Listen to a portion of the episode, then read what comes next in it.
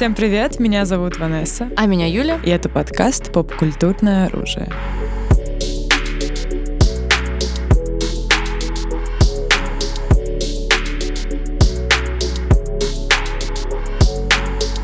Ну, знаете, тема сегодняшняя, которую вы, конечно же, все увидели по названию превью, мы много раз вокруг да около ее как-то ходили.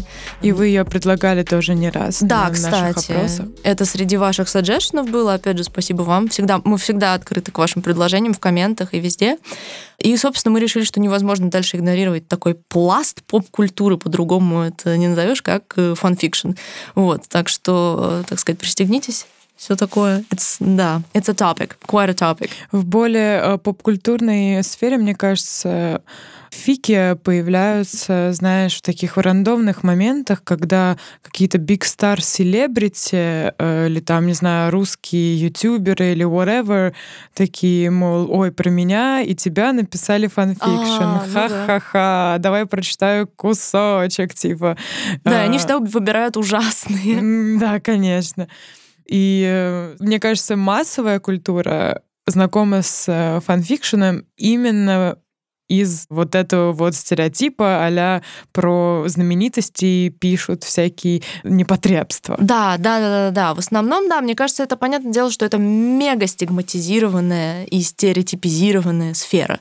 Просто до безумия. Да, но об, об этом мы поговорим более подробно позже, а сейчас давай мы с тобой обсудим фильмы по fanfiction у. Ну да, на самом деле что... это вот еще откуда, мне кажется, большой поток тех, кто вообще узнал про fanfiction. Да, да, да. Второй заход в поп-культуру — это экранизация э, больших фанфикшенов, которые стали реально большими реально франшизами. Это, собственно, 50 оттенков серого, которые знают все, да. который был фанфикшеном к э, «Сумеркам». «Сумеркам», «Сумеркам». И автор... Который сейчас, да, недавно стал. Это после. Был, да, фильм. после. Это по Гарри Стайлсу оригинал. Ну, как, по, в смысле, персонаж, э, главный, главная героиня не какая-то реальная личность, а выдуманный персонаж, как бы, да. Э, но это такие самые, как бы, да, крупные примеры. На самом деле, еще немногие знают, что, предположим, «Город костей» не особо успешно состоявшаяся кинотрилогия, но книжно достаточно успешная. Это, в принципе, ну, это же как еще обычно получается как, что экранизация это позже. Сначала их э, печатают как книги, не фанфикшеновые уже, а именно книги. И книги эти уже экранизируются. И с «Городом костей» так и было. Изначально это был фанфик по Гарри Поттеру про Драка, если я правильно помню. Вот. Да, а, Гарри тоже Поттер... такой пример. Да, Гарри Поттер вообще такая популярная тема для фанфикшена in general. Mm-hmm. И очень много экранизаций именно Гарри Поттера.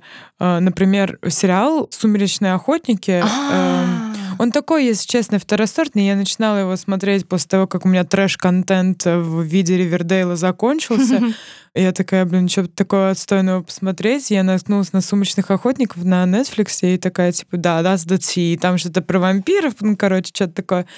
И э, я узнала, что это по фанфику по Гарри Поттеру буквально случайно. Да? Да, я, и даже я такая, в смысле? А мы еще смотрели с моим другом Лешей Горбушем. Угу. Весь трэш-контент мы смотрим, собственно, с ним. И он большой фанат Гарри Поттера, угу. и он просто A man of culture, as we know. Миллениал, короче, типичный. И мы угадывали, какой персонаж а, кем, кем является был? в У-у-у. фике. Ну, я уже ничего не помню, естественно, но, короче, это феномен очень интересный, да. Да, да, на самом деле, да, это действительно большие как бы франшизы, которые часто ну, вот назвали несколько из них, и две там крупнейших, можно сказать, из них это, в принципе, эротические новеллы. И из-за этого, мне кажется, опять же, из-за экранизации этих штук сильно возросла стигматизация. Как будто бы фанфики абсолютно все посвящены сексу. Ну, то есть, что это чисто существующая mm-hmm. для этого индустрия, да, что абсолютно не так, потому что это, ну, огромное абсолютно поле.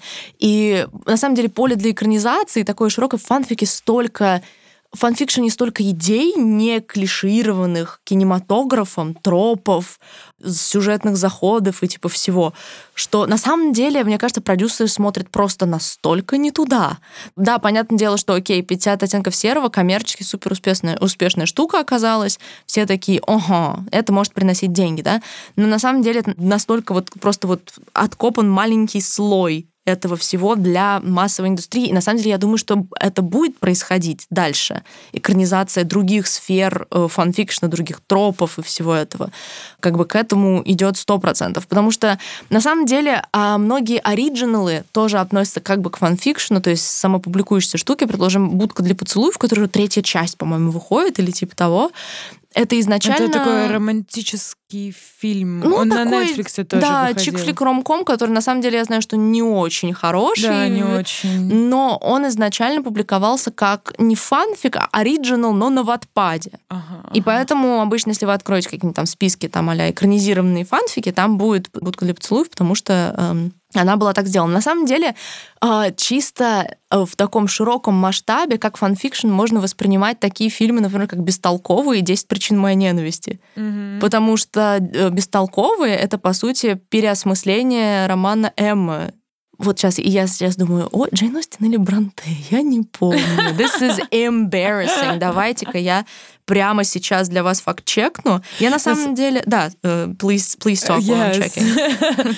Мне кажется, очень много... Джейн Остин, okay. Okay. Вещей можно воспринимать как fan fiction, например, новые части Звездных войн. А, ну Мы да. с тобой, кстати, обсуждали. Это, конечно, не написанный fan fiction э, где-нибудь в сети экранизированный, но это такая интерпретация другого человека уже на существующей какой-то базе ну, да. вселенной. If you think about it. If you think about it, yeah. Да, и это тоже действительно так. И, а, «10 причин моей ненависти» — это, получается, по Шекспиру. По Шекспиру, да, да. Да, и это тоже очень круто как бы с, так, с таким взглядом на это смотреть. И на самом деле им часто встречаются статьи. Предположим, я видела, что fan fiction, который лучше почитать вместо того, чтобы смотреть фантастических тварей, типа.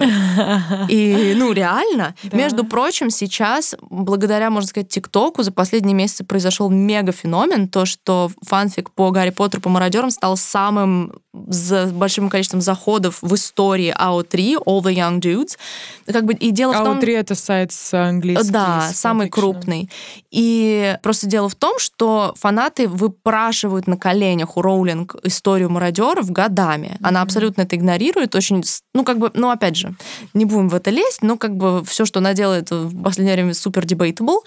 И не делать историю мародеров это тоже супер debatable, но с другой стороны, может быть, и к лучшему, потому что All the Young Dudes, который я еще к своему студу не начала читать, все говорят, что типа, ну это, это просто, ну это шедевр. Ну то есть это слог ее очень похож, как будто На бы... Роулинг? Да, именно типа слог. Но при этом сами персонажи, типа the depth of it и все такое, это просто, ну, типа, очень круто. И плюс он по размеру, он огроменный, он как несколько книг по объему.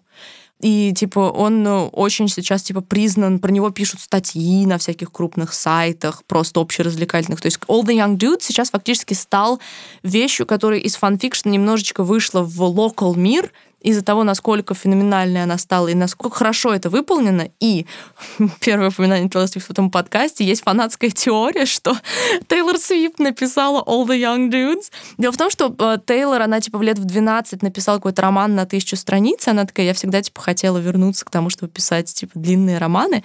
И там просто сюжет нереально перекликается с песнями ее последних альбомов, как будто бы это типа саундтрек, это... написанный по этому, но при Жесть. этом так получилось, что что-то, короче, вышло раньше, чем одно. Короче, получается, а, получается, ее песни вышли раньше, чем глава All the Young Dudes. Короче, на самом деле я обожаю эту теорию, и я, реально, я... Тейл, я бы... theory we deserve, I think. Честно, я не удивлюсь, если... Мне кажется, это easy может быть правдой, типа. А разве Тейлор не написала Гарри Поттера вроде? А, ну да. Sorry, мы забыли. Забыла этот маленький, маленький факт. Ну, то есть вот сейчас это самый такой большой феномен. И на самом деле, конечно, было бы круто пофантазировать, что студии Warner там те же обратят внимание на сумасшедший успех All the Young Dudes и возьмут его за основу для mm.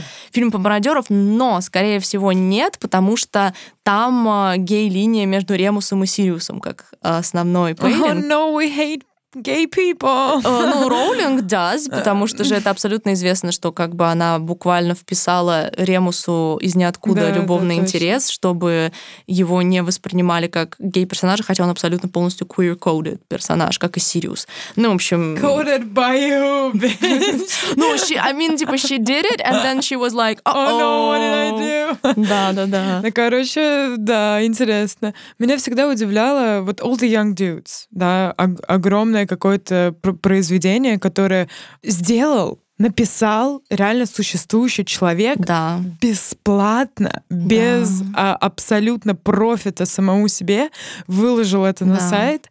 И э, на самом деле fanfiction существования доказывает, что нам не нужен капитализм. Ну да. Потому что люди трудятся, пишут, э, выкладывают это абсолютно бесплатно.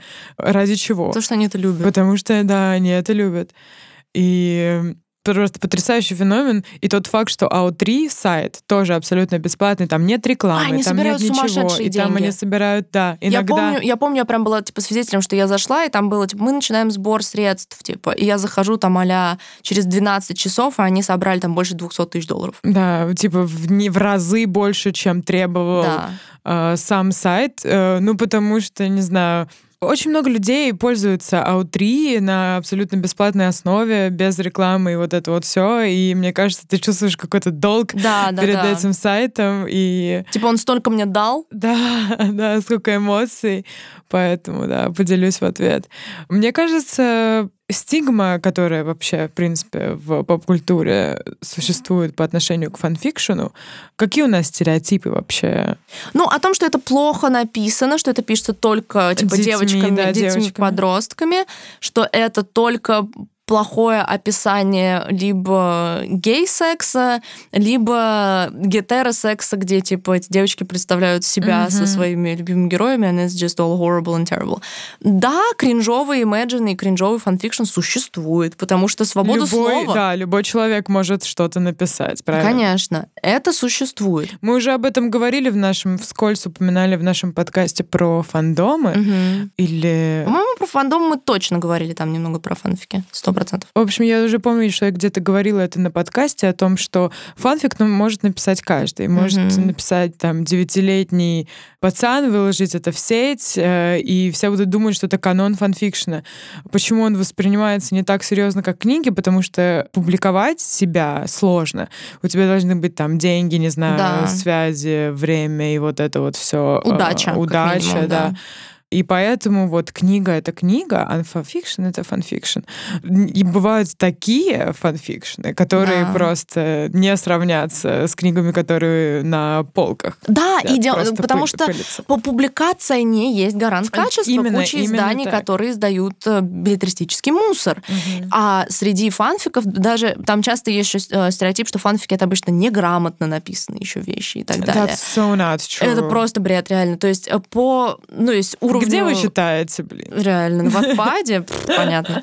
А, то есть по уровню языка, по уровню грамотности, по всему. То есть у меня, поскольку, типа, у нас это немножко разный путь, так сказать, в этой сфере, типа, я начала читать э, фанфики в 13 примерно лет, то есть у меня, скажем так, это 11 лет рабочего, трудовой книжки за плечами, да, и количество эмоций, которые я, ну, типа, пережила во время чтения фанфика. То есть, понятное дело, что куча... Ну, то есть у меня равное, если не больше в сторону фанфикшена воспоминания от чтения ярко-эмоциональных. Mm-hmm таких взрывных. Угу. Понятное дело, что накладывает на это какой-то эффект того, что когда ты читаешь фанфики, ты читаешь про персонажей, которых ты уже любишь. Да. А, это, конечно, вещь. В, а, а, в книге, когда она основана на оригинальной идее, автору приходится прикладывать больше усилий, чтобы влюбить тебя в персонажей Персонажи, и заставить тебя сопереживать. Да, окей.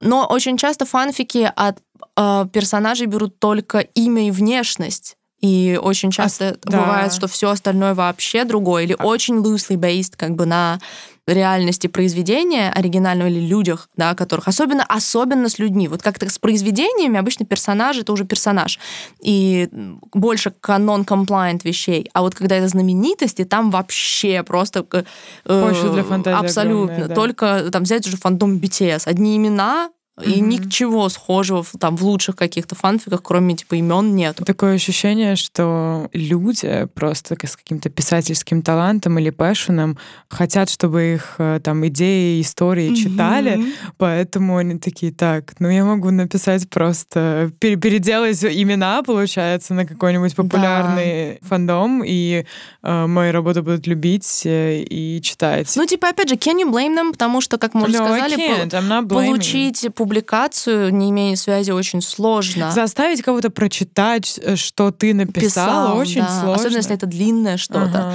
А здесь просто ты знаешь, что ты можешь писать, и ты делаешь это. То есть, если ты понимаешь, что там зарабатывать, может, ты не понимаешь, как на этом пока. Угу. Но, по крайней мере, ты можешь получить признание от людей, которые оценят твой талант. Это уже немало. Это огромная платформа для кучи талантливых авторов, mm-hmm. и типа как минимум это. Еще кое-что вспомнила, что я опять, э, кажется, говорила на подкасте mm-hmm. уже. Это то, что я слушала подкаст э, там год назад условных. Там, в общем, сидели несколько человек, и они там сценаристы и сценаристки обсуждали, короче, сценарии, вот и вот все.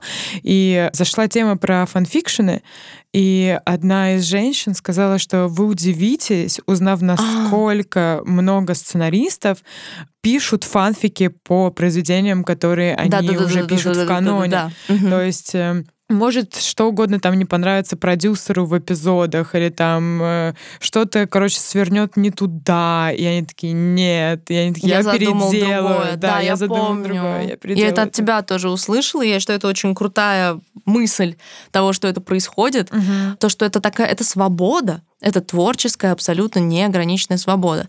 Понятное дело, что она может приводить к разным результатам, негативным, стрёмным или неинтересным, или неудачным, да, но, так, но абсолютно как и с любым творчеством. Просто здесь нету границы, нету реально денежных ограничений каких-либо для этого.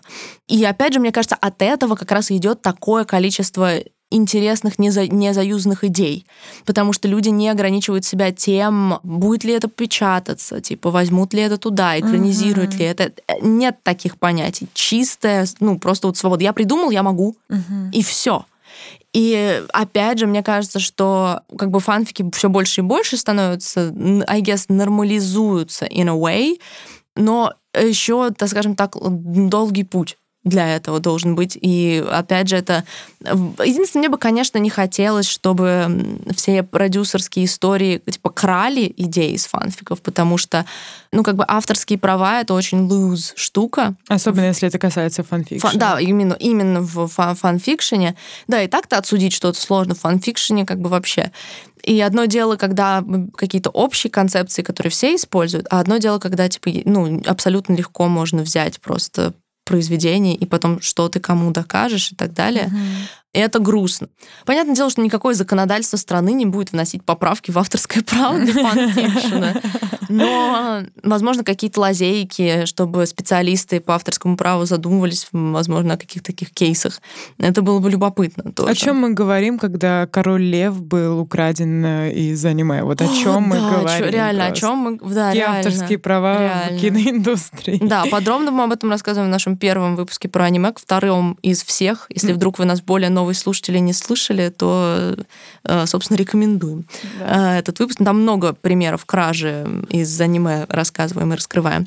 Ты упомянула о том, что один из стереотипов — это то, что фанфики все как-то завязаны с гей-вот отношениями, mm-hmm. что это ЛГБТ. И а, на ну самом да. деле это partly true, потому что huge часть именно хороших и качественных да, фанфикшенов да. по ЛГБТ-пэрингам.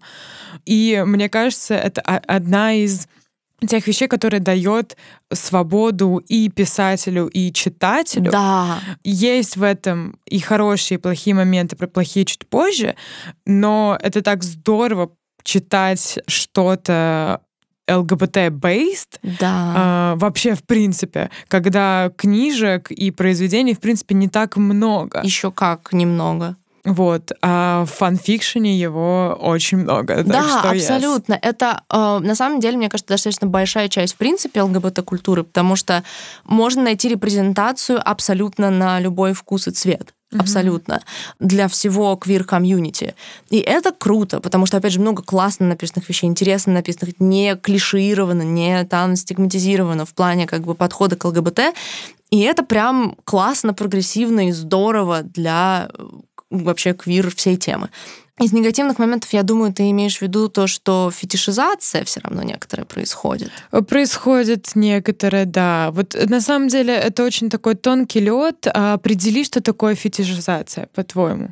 Ну, возможно, когда, ну как сказать, это как немножко, есть как культурная апроприация in a way в том, что берется что-то, что на самом деле привносит в обычной жизни людям много дискомфорта и трагедии, если мы берем состояние ЛГБТ в отношении общества, mm-hmm. да, и стрейт люди во многом, да, используют это как типа чисто чтиво для возбуждения, грубо говоря, или что-то такое, а, не имея никакой отношения, не, не помогая никак комьюнити, как, как когда мы говорим о том, что cultural appropriation, когда белые девочки надевают там э, бинди, а индийских нативных девочек булят в школе за ношение национальной одежды. Да, да.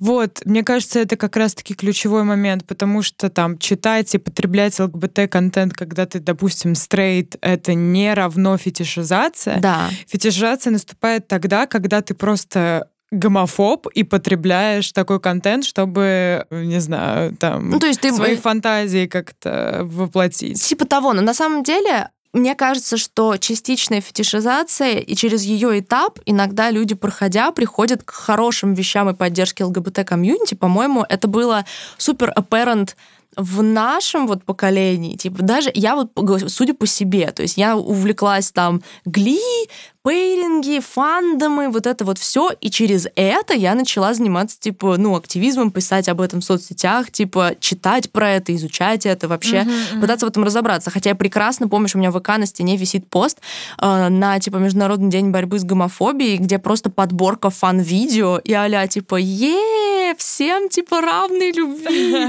типа.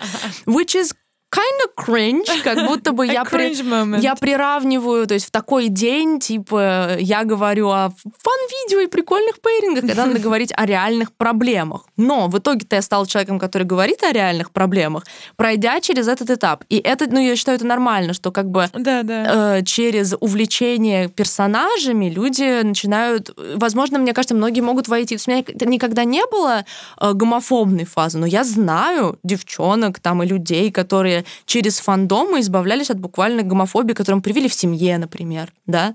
Школа а, очищения, знаешь. Да, типа это может быть супер хелси штукой, даже если сначала это какая-то там кринжатина в подростковом возрасте, потом это приводит реально к хорошему девелопменту и пониманию каких-то вещей. В этом, как бы, я считаю, нет ничего плохого, когда происходит вот э, такой аспект. Ну, э, хорошо, ты, ты, ты маленькая, а когда ты взрослый человек, уже знаешь, с... Это, ну, это другое. Э, мозгами, скажем так, да, да это да, уже... Да превращается в такую не очень приятную штуку. Ну или знаешь, еще мне кажется, фетишизация может быть применена к тому, когда какая-то определенная гиперсексуализация может быть там некомфортной, да.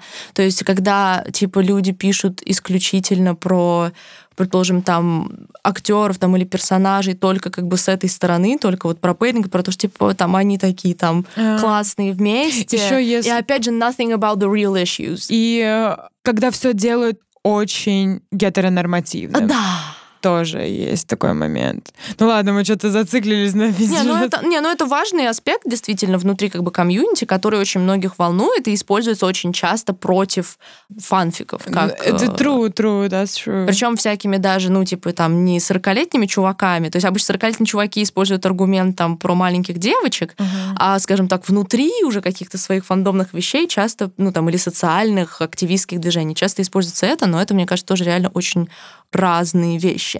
Да? Потом еще из негативных аспектов, получается, у нас иногда происходит романтизация насилия, which is also not that great. Да, ну опять же, знаешь, тонкий лед, что по-твоему романтизация? Да, да, опять же, что такое романтизация, но эм, мне кажется, в свое время и автор, и Дарк считали да. романтизацией насилия в фандоме. Дарк, на самом деле, когда я узнала, что экранизирует автор, я была в, в легком бешенстве, потому что Дарк намного, по моей памяти, я читала это, когда мне было 15, и то, Это и фиг другое. по Гарри Стайлсу, да? Тоже, да, Дарк был намного интереснее, потому что там героиня была интереснее. Это с боксером, Да, с который- боксером. Офигеть, Там был больше какой-то психологической темы, плюс он не был такой миллионно растянутый на три части. Но там, я вот, дело в том, что я его слишком плохо помню, чтобы сказать, была ли там романтизированная история абьюза, Мгм. подавалось ли это там как абьюз, или наоборот. Мне почему-то казалось, что там было что-то, какой-то лучик света относительно того, что наоборот, она как-то пыталась ему все время доказывать, что насилие это не ок. Вот, вот.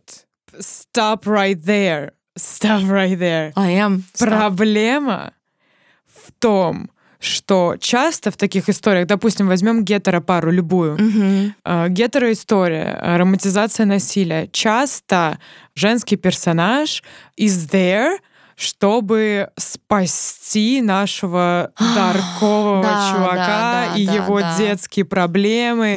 Чтобы, короче, синдром спасателя, вот этот вот, тоже очень часто, и it's not healthy at It's all. not healthy, но дело в том, что он... Почему этот троп постоянно возникает в фанфиках? Потому что он уж сидит у людей, у, девчонок. людей, да. В жизни же тоже это постоянно происходит. Вы все, я думаю, прекрасно видите, ну, типа, либо когда-то сами были в таких отношениях, либо видели вокруг вот эти вот классическое э, спаса- синдром спасателя, да, и он романтизирован, потому что он романтизирован в принципе. И, естественно, он находит воплощение в этом, потому что люди фантазируют об этом как о сценарии отношений, который им нравится, мгм, мгм. которого они бы хотели. Но это тоже, да, это как опять женский персонаж используется как вспомогательная палка для мужского. Да. Это тоже не ок. Просто романтизация насилия конкретно, это когда мы что-то читаем, и в этом, в общем, условном произведении главный герой, я не знаю, там, бьет свою вторую половинку Мгм. или причиняет ей какой-то вред, манипулирует, и вот это вот все. Это может подаваться просто по-разному. Да. И конец этой всей истории может быть разный. И в одной и той же ситуации это может быть и романтизация насилия, и не романтизация. Просто когда история подается так, что ой, вот он просто такой загадочный, с трудным детством, Мгм. поэтому он меня бьет, и это хорошо, я буду с ним все равно до конца своих дней, у нас любовь до гроба, то это типа нездорово, и это не ок, и не нужно это показывать как прекрасную историю любви, э, потому что Мгм. это вот вселяет, э, не знаю, в головы молодых девчонок, что это тот сценарий, который нормален, хотя на самом деле он нездоровый и Да. ненормальный, и никто вас не имеет права трогать. Да, да, да. Вот.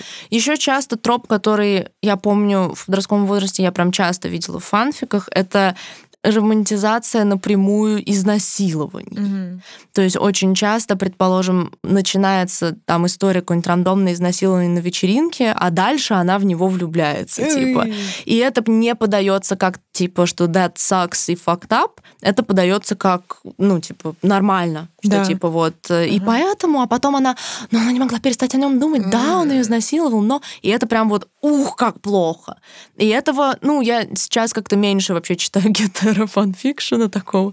Но в подростковом возрасте, кстати, вот в BT... ой, не в BTS а в фандоме, а в One Direction в фандоме этого было прям много. Но на самом деле этот троп встречается и в не гетеро фанфикшене. Типа, в- Конечно, это- он этого везде, очень он много в везде. Пейрингах. Но проблема в том, как можно подавать это насилие, любое, Да, да, любое, да, что конечно. происходит после этого, aftermath, это все такие э, тонкие грани, потому что как бы на- насилие в произведении это неплохо, это не, Да. не- это не значит, что это нужно все Да, конечно, удалять, конечно. чистить, чтобы все было Мгм. здорово, тогда нет драмы, нету да. конфликта какого-то, который ну, заставляет нас Да, вопрос, дальше. вопрос в подаче, конечно, в, в восприятии Да, и развитии да. этой темы. Да, да, Да. да, да, Кстати, ты вот сказала такой, ну, типа, момент очень интересный, что э, это свобода для автора и свобода для читателя. И на самом деле я действительно как-то подумала о том, что на другом уровне, опять же, от капитализма в том числе, в плане того, что, понятное дело, что это нормально, что за творчество надо платить, да? Книгу тебе нужно купить, fanfiction ты открыл и читаешь. Но в чем свобода? В том, что мы прекрасно знаем, что в fanfiction е огромное количество вещей, которые имеют в своем сюжете кучу девиаций и психологических, и сексуальных, да? И это никогда не напечатают, да? А даже если что-то такое напечатают, тебе нужно прийти в магазин и купить эту книгу, или типа электронно ее купить, и это все равно какое-то ощущение, что ты покупаешь что-то такое запретное, но в плохом смысле, типа. То есть это может быть некомфортно. А как будто бы в, на фанфикшн сайтах абсолютно настолько это никого не касается, типа none of anyone's business. Открытый рынок, каждый человек делает, что хочет, никакого примешивания социального или материального в этом. Да, и без осуждений. И на без самом осуждения, деле, да. Мы с тобой, как никто другой, знаем, О, да. насколько мир фанфикшена просто Безумен. переполнен да. сексуальными девиациями. Ну, блин, короче, девиация это же не всегда плохо, да, потому Нет, что слово звучит, э, слово звучит плохо. Э, но там девиацией может быть и человек, играющий в переходе на скрипке, и всем это будет нравиться. Это тоже девиация. Ну, да, да, да. Девиация просто это отклонение от нормы, угу. от чего-то ванильного и стандартного. Ну, принятой нормы, да. да. И э, в фанфикшене этого много, потому что людей с такими нестандартными кинками тоже много, и они находят и своих читателей, и своего автора, который им пишет про то, что им нравится. Ну да, разве это да, не прекрасно? Да. А, некоторые вещи, конечно, вызывают вопросы, но без кингшейминга здесь, но опять же. Нет, потом, потом, сори, у меня просто еще такая мысль относительно того, что это как будто бы еще никого абсолютно не затрагивает. То есть, предположим, если мы берем там токсичность там порноиндустрии, да, а, которая часто, ну, типа, травмирует актеров, люди, то есть, типа, для того, чтобы делать девиационный контент, да, да какой-то. Да, да. И это может быть un- очень unhealthy, травмирующее для производства и все. А здесь никакого вреда никому. Uh-huh, uh-huh. То есть даже в самых каких, на мой взгляд, даже если мы будем брать девиации, которые имеют реально негативный, негативный жесткая коннотация, если это где-то должно выражаться, чтобы люди не приносили это в реальный мир, пусть это будет так это наоборот какая-то healthy штука, потому что странные дарковые вещи в головах людей были и будут всегда, типа, испокон времен.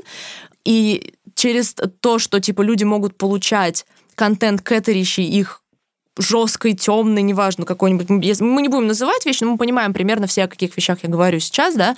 Пусть это реально выражается так. Люди получают то, что им нужно, у них удовлетворены потребности, никто не пострадал вообще ты не хочешь этого, типа, видеть, ты не видишь. А это убирает фактор того, что люди с меньшей вероятностью вынесут это mm-hmm. в реальность. Это как японский, япо- японский подход того, что у них фетиш игрушки везде продаются, эти клубы с люб- для любых девиаций и так далее. У них супер низкий рейд изнасилований потому что, типа, как будто бы люди легально удовлетворяют э, свои всякие потребности. А я думаю, в Японии очень много харасит людей. Там харасмент, но не изнасилование. А, ну, thank you very но, much. Нет, это тоже супер хреново, но как будто бы что люди все равно не доходят до крайней точки. Окей, okay, я тебя поняла. Знаешь, ну, мы с Юлей, э, на самом деле, про, э, про, прошаренные во всяких тегах э, на... Я, я Ванессу привела в этот мир, просто дело а, в том, да, что да, я... Мы... Мне очень интересна тема вообще девиаций в целом,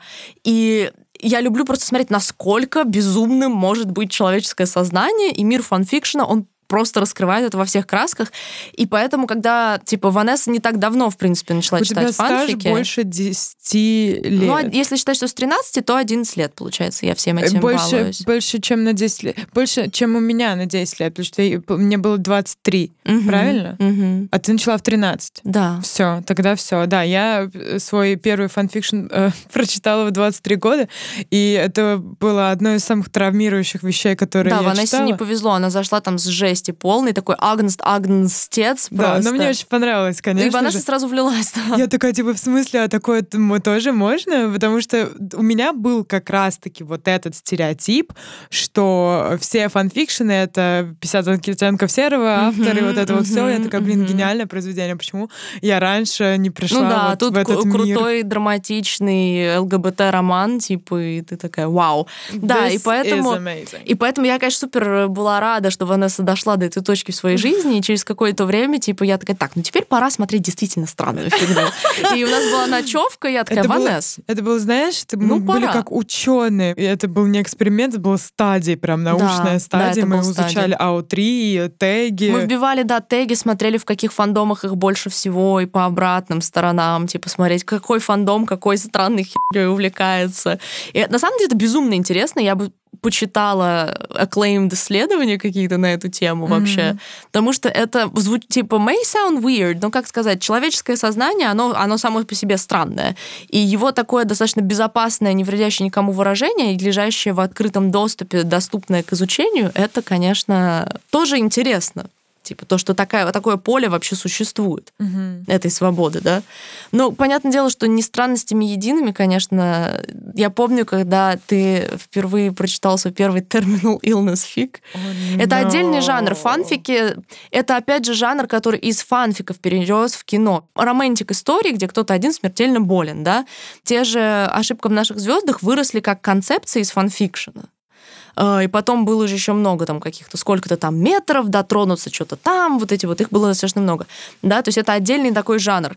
И я помню, как Ванесса типа говорит, блин, я же читала столько всего уже ужасного и драматичного, почему мне так плохо? А я ее слушаю и что-то не особо обратила внимание на контекст типа фанфика. И потом прошли типа сутки или типа того, и я себе пишу, слушай, а это твой типа первый фанфик со смертельным заболеванием? Я такая, да. Да. И я такая, а, ну... Это было фанфик in Another Life по Haikyuu. Да, да, он очень известный. А, да, и, собственно, я его... I'm a pop culture whore. Все, mm-hmm. что популярно, я это прочитаю, я это посмотрю. Если все смотрят, я должна это знать. Mm-hmm. И Another Life был одним из этих, и, господи, что 60 страниц айфоновских. 120, по-моему. Э, очень iBooks. мало, короче. Он, э, на самом деле, это короткая. потрясающее произведение. И это, это что-то гениальное, на самом деле. Серьезно, он, по-моему, на втором или на третьем месте по количеству лайков и просмотров на самом крупном сайте. Так размазать в сопле за такое, за короткое, такое время. короткое время. Бой. И у меня было четыре истерики. Да, причем, типа, ты начинаешь его читать, и язык кажется очень странным, сухим, угловатым. Простым, да, да, абсолютно. Но даже не то, что простым, а каким-то вот угловато-сухим. Но потом он так работает на повествование, которое разворачивается с такими картинами, вроде обрывками, и то есть и тебя он читается меньше, чем за час, если у вас ну такая средневысокая скорость чтения. И стабильная психика. И, ну да, э, перерывы на порыдать. И это, ну, типа, я вот, ну, реально могла бы его, я думаю, советовать тем, кто вообще фанфики, в принципе, не читает. Ну, там, предположим, смотрел Хайкю, я бы советовала вообще его, просто этот эмоциональный опыт. Потому что у меня мой первый терминал Illness Fic был по Шерлоку, когда мне было лет 14, и это был тоже мега популярный в фандоме фиг Alone on the Water, «Одни над водой», который был написан до выхода второго сезона. Поэтому на Ютубе можно найти его трейлер, где могила Шерлока сфотошоплена, потому что кадра, кадра с могилой Шерлока еще не было на тот момент. Там у нас типа Шерлок и его рак мозга, типа. И это тоже очень короткая работа, она даже короче, чем Another Life, это прям миник-миник. Но я помню, как я сижу на кровати просто в слюнях и соплях, и заходит мама и такая, типа, что случилось? Я такая, ничего, мам, все нормально. Типа я прям помню это. Это прям такое тоже травматичное воспоминание, поэтому да. Пишите ваш любимый терминал illness фики в комментариях. Э, Какие-то рекомендации, если будут, обязательно. Мы все любим страдать. Мы все любим страдать. Да, да, да. Это прям такой. Мне кажется, у каждого есть этот remarkable first terminal illness Я бы сказала, знаешь, тот стереотип, это стигма э, фанфикшена э, того, что это про, я не знаю, там, БДСМ, э, секс и гей-отношения, mm-hmm. ничто по сравнению с тем, сколько в фанфикшене стекла mm-hmm. и насколько люди реально идут в фанфикшн, чтобы испытать вот эти драматичные, сильные драматичные эмоции, эмоции, которые табуированы в большом там кинематографе. То есть когда в, в кино выходит что-то такого уровня э, драматизма растабуированного, да, это обычно феномен какой-то, а в фанфиках этого куча везде.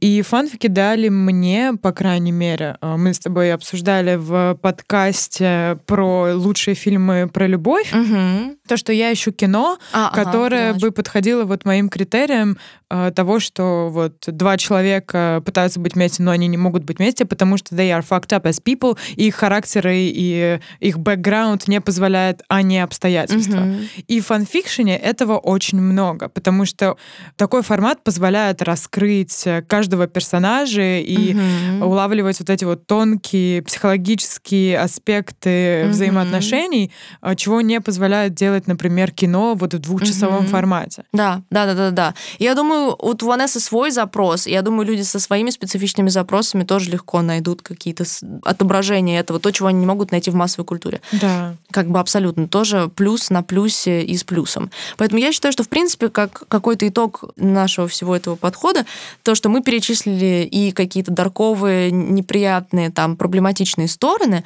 но они не перевешивают позитив э, вообще влияние фанфикшена на жизнь многих людей, и на культуру, и на писательскую индустрию какую-то, на авторов и их свободу. То есть плюсов однозначно в этом всем больше. Как бы у любого крупного феномена всегда есть свои какие-то неприятные аспекты. Но здесь однозначно просто вся положительная сторона, она сильнее. Она просто сильнее. Ну, как бы, facts. Да, я думаю, э, я надеюсь, по крайней мере, что наш подкаст станет э, одним из вот этой вот капелькой в море э, Да. нормализации фанфикшена и всего. Ну, Читайте, люди. Читайте слова, реально. буквы. Прикольная штука. вроде Да, читать на самом интересно. деле кидайте в комменты не только в Terminal Illness, Вики, вот кидайте ваше самое-самое любимое, что вы считаете прям вот круто написано. И что, возможно, вы могли посоветовать э, человеку, который с фанфикшеном вообще не знаком, просто потому что это очень круто. Да, возможно, вот э, закиньте что-то в комменты, кто-то увидит, почитает и проникнется, так сказать. Да. Так что let's do it together. Да, мы тоже ждем рекомендаций ваших, конечно же. Я думаю, вы уже примерно понимаете, если давно нас слушаете, по каким фандомам мы угораем, так что, возможно, даже знаете, что нам посоветовать. Да. Спасибо, что слушали нас. Да. Увидимся через неделю. Да, Bye-bye. да, как всегда. Пока-пока.